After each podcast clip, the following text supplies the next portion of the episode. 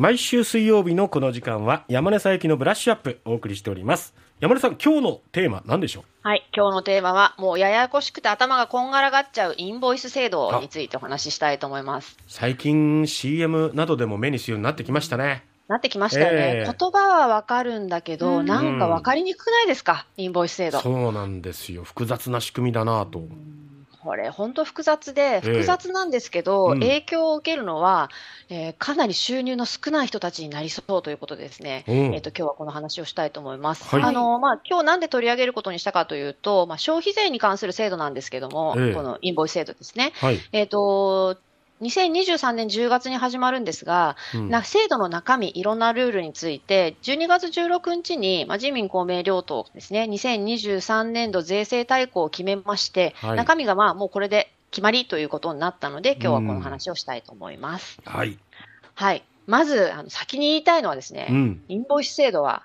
大増税です。ここれはもう実質的な増税。しかも、うん、えー収入がそこまで大きくないフリーランスや個人事業主、それから零細企業の人たちが深刻な影響を受けるだろうと思って、私はすごく懸念しています。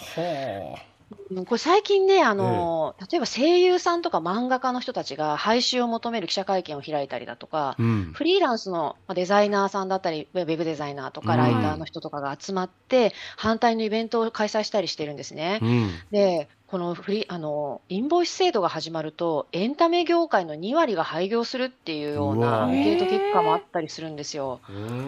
はい、これね、なかなか深刻、どうしてこれこのままいっちゃったんだろうっていうふうに強く思っていまして、うん仕組みがね、ちょっとややこしいんですけれども、はい。今日は説明したいなというふうに思います。はい、まずですね、あのインボイス制度、えー消費税って、うん、あのお店で消費者が払ってるものっていうイメージがありますよね。買い物した時に払うものっていうイメージありますね、ありますよね。うん。ただあの、まあ、一番メインどころはですね、うん。企業が物を売った時に払うんですよ。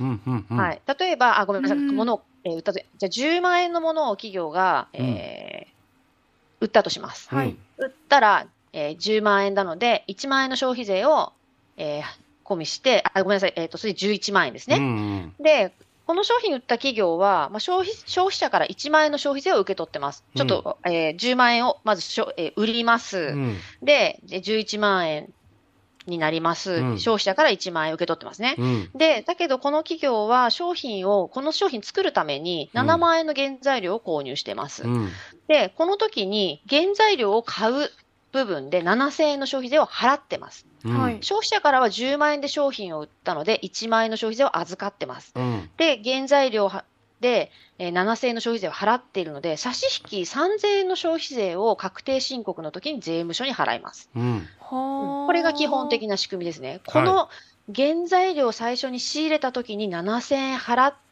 たよっていうところがインボイス制度にめっちゃ重要なんですよ。うんで、まあ、今まではうん。この消費税を払うときに7000円分の消費税、7万円の原材料を買う領収書やレシートは普通の領収書やレシートでよかったんです。うん。だけど、このインボイス制度が始まると、インボイス番号っていうのがついた適格請求書っていう、うん。まあ、国が認めた請求書がないと、うん。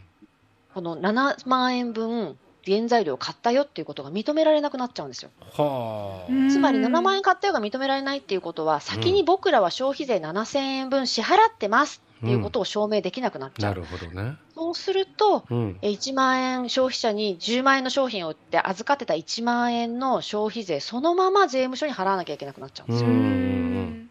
で一本来だったら3000円でよかったところを、インボイスがなかったら7000円分多うん。く企業が払うことになる。うん。じゃあどうしたどうするかっていうと、この原材料を仕入れたり、サービスを調達したりする、うん。その時のその発注先、もしくはうんうん。仕入れ先の企業に、うん。えー適格請求書を出してください。インボイス番号がついた領収書をください。っていうことをお願いすることになるんですね。なるほど。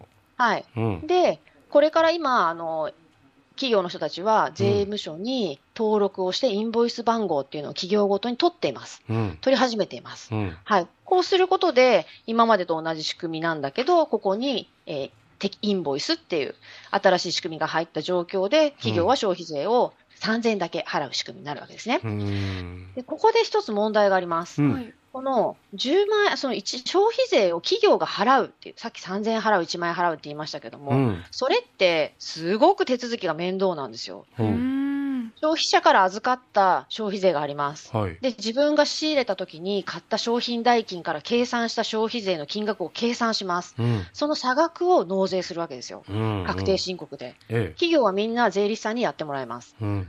じゃあ、果たして、ウーバーの配達員、業務委託でやってる人が税理士雇えますか？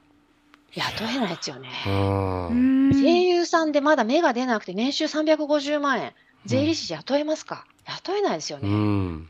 零細企業はパパママでやってるお店やってます。うん。できますか？できないじゃないですか。うん。うん。だか、ら、国は免税事業者っていう枠組みを今まで用意してきたんですよ。ほうほうほ売上が1000万円に満たない個人や個人事業主や零細企業はうん消費税の支払いいいですよってう。言ってきたんです。金額も少ないしいいよって。えなんですけど、うんインボイス制度がなると、これね、免税事業者のままだと、インボイス番号もらえないんですよ。え。ああ。つまうんり、さっき企業は、1万円の消費税を3000円にするためにインボイスを番号がついた領収書が必要だって言いましたようね。ん。これを免税事業者は出せないんですよ。うん。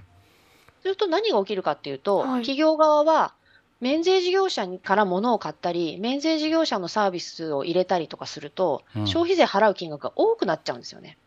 ああ、そうですね。はい。だから、免税事業者の人に売上1000万円以下でうん大変だと思うけど、インボイス番号を取ってきて、課税事業者に代わって消費税を払ってください。で、うんいろいろ確定申告も大変だと思うけど、うんインボイス番号を取ってねっていうか、うん。うーん、もう、免税事業者にから物買ったら、うん僕らの消費税増えちゃうから、うん免税事業者と仕事するのやめようってそういう思考になりますよね。ね。なる、なっちゃうんですよ。うんここ、で、そのフリーランスや零細企業の人たちが大変な目に遭うよっていう話うんに戻るんですけどね。えあの、この話が出てきてから、うんインボイス制度が出てきてから、例えば、ひろゆきさんとか、うんホリエモンとかね。賛成だって言ってたんですよ。結構声を大にして賛成。だって今まで免税事業者が消費税払うの免れてたわけじゃん。うん。だから、このルール入れたら、うんイン分になっていいでしょって、賛成だよって言ってたわけです。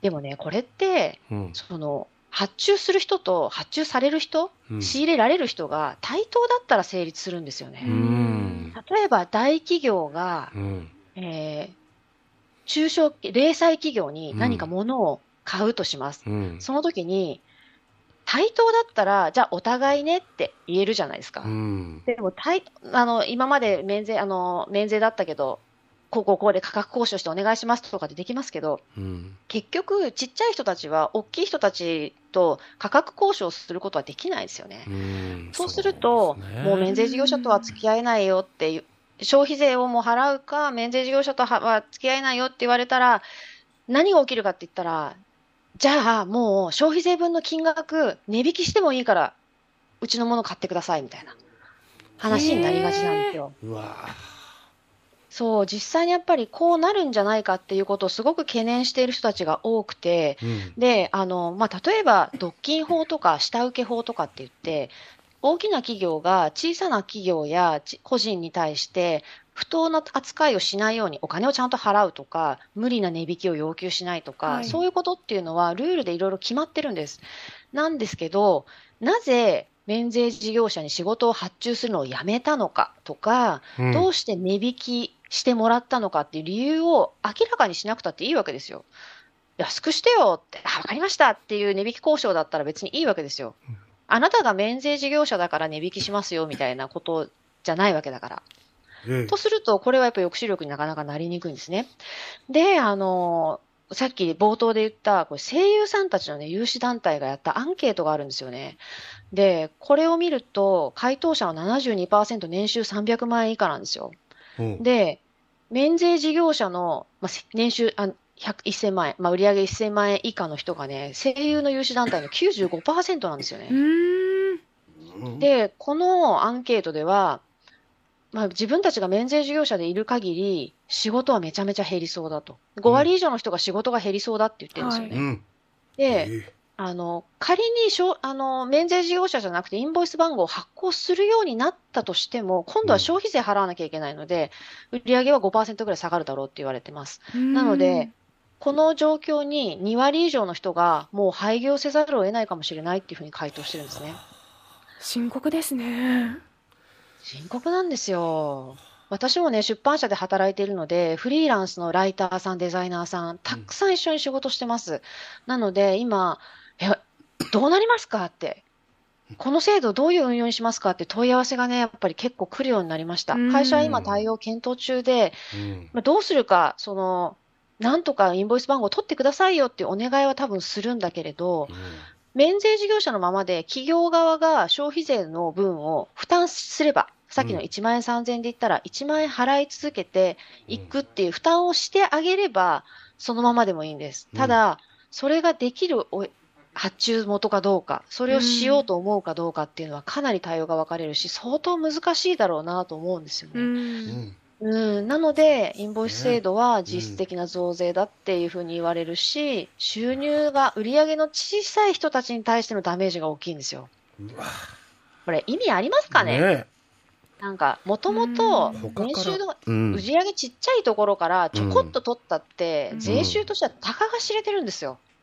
うん、むしろ支援が必要な層の人たちがはい。非常に多く入ってる。うん。うん、なんなんかか、議員に対して腹立たしくなってくるねこれなんかね。そうなんだ。なん。か腹立たしくなってきて、これ見直しがかからないのかなとか、うん。まあ税制大綱が出る前に、経過措置で最初何年間か減免になるとか、まあいろいろ細かいルールが出てきたんですけど、はい。うん。まあ出てきたものを見ても、実質的な効果はほとんどないだろうなっていうものでした。なるほど。わかりましたはい。山根さんありがとうございましたありがとうございましした。た。ややこしい制度ですけど、大きな問題なのいでや、本当、うんちょっとししばらくこう注視しながらねちょっとね、はいかもうちょっと、はい。ぜひぜひ、またちょっと機会があったらやりたいなと思いますね、うん、よろしくお願いします。ありがとうごありざいますがとうございまし。た日経エネルギーニクスト編集長の山根佐伯さんでした